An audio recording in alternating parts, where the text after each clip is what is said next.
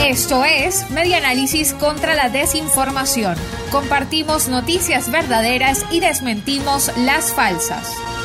Es falso que bebé fallece tras ser amamantado por su madre que recibió vacuna anti-COVID-19.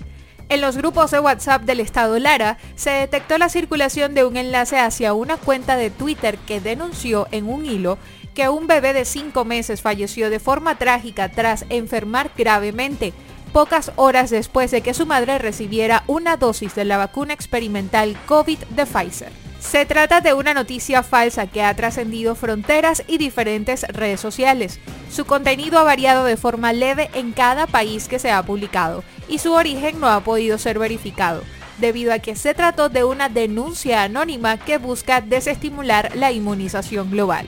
El equipo del Observatorio Venezolano de Fake News analizó cada argumento de la unidad informativa publicada en el país, con el propósito de determinar su veracidad.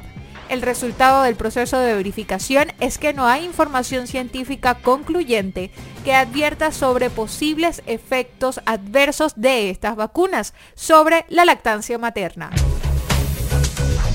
Esto fue Media Análisis contra la Desinformación.